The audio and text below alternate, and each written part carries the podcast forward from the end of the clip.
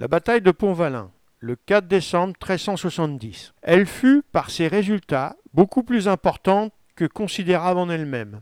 5 à 6 000 hommes se firent face. Par contre, cette victoire, prise à la légère par les Anglais, permit aux Français d'abord de les expulser du Maine, de l'Anjou, du Poitou, mais surtout d'entamer la fin de la suprématie anglaise sur la France. Les Anglais débarquaient de Calais assiègent Paris, mais le roi ne bouge pas sur les conseils d'Olivier de Clisson. Trois jours plus tard, il quitte la capitale et se dirige vers le Maine. Maintenant, ils savent que Bertrand est connétable de France et veulent en découdre. Ils envoient un héros parlementaire avec lui au château de Viré en Champagne, son campement. Sire, je viens de la part de Thomas Grandson, en l'absence de monseigneur Robert Knollis, duc Cavelet, de David Hollegrave et de Geoffroy Orcelet, qui sont à Pont-Valin. Ils savent que vous êtes maintenant connétable et que vous êtes très digne. Ils requièrent que vous leur accordiez une bataille.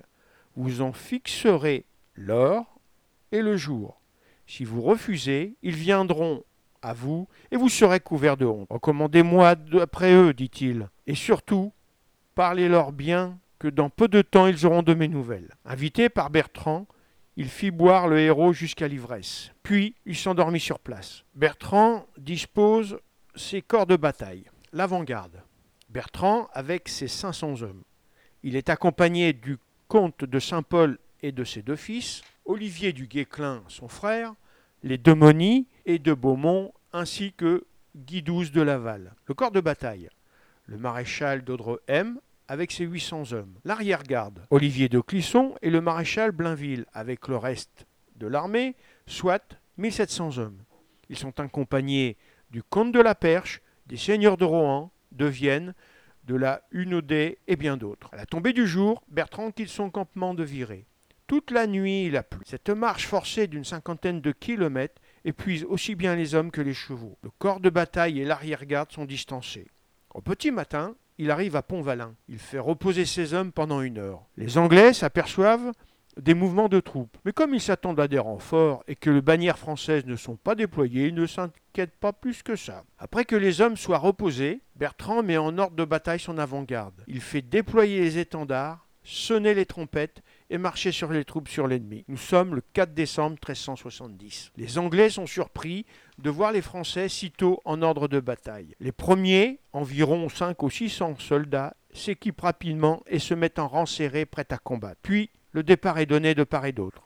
Les lances s'entrechoquent violemment. Le front des combats ne bouge pas jusqu'au moment où Duguesclin dit à ses hommes de sortir les haches. Les rangs anglais sont enfoncés. Malgré une bonne résistance, 200 Anglais sont tués. Thomas Grandson, voyant arriver la débâcle, vient aider ses troupes avec le reste de son armée, environ 2000 hommes. Les Français commencent à faiblir sur ses ailes. À ce moment, arrive le maréchal d'Audrehem avec son corps de bataille. Sans être effrayés et pas reposés de la marche forcée, les Français se jettent sur les rangs anglais. Ces derniers sont une nouvelle fois surpris de la charge qu'ils ne s'attendaient pas. Les forces sont devenues moins égales. Mais d'autres renforts anglais arrivent. L'arrière-garde, commandée par Olivier de Clisson, se jette sur eux.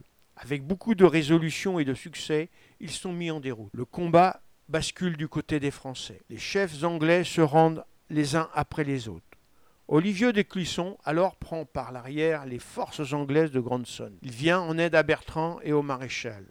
Le combat touche à sa fin. Grandson est obligé de se rendre à Duguesclin. Mais celui-ci saisit sa hache et tente de porter un coup à Bertrand qui l'évite de justesse. Il lui fait un croche-pied et Grandson tombe à terre. Bertrand prend alors une dague et le menace de l'enfourcher. Contraint et forcé, Grandson se rend. Olivier de Clisson, surnommé le boucher, voyant le connétable en danger, arrive sur lui et veut le tuer. Bertrand s'interpose à lui et lui dit Seigneur, ce n'est pas nécessaire. Maintenant, il est mon prisonnier. La bataille est terminée. Les chefs, comme les soldats, se rendent aux Français. Les bannières de Grandson sont jetées à terre et son campement est pillé. Hugues Cavelet, qui revient de Bordeaux avec des hommes, apprend par un des siens que son armée est déconfite. Il préfère se mettre en sécurité.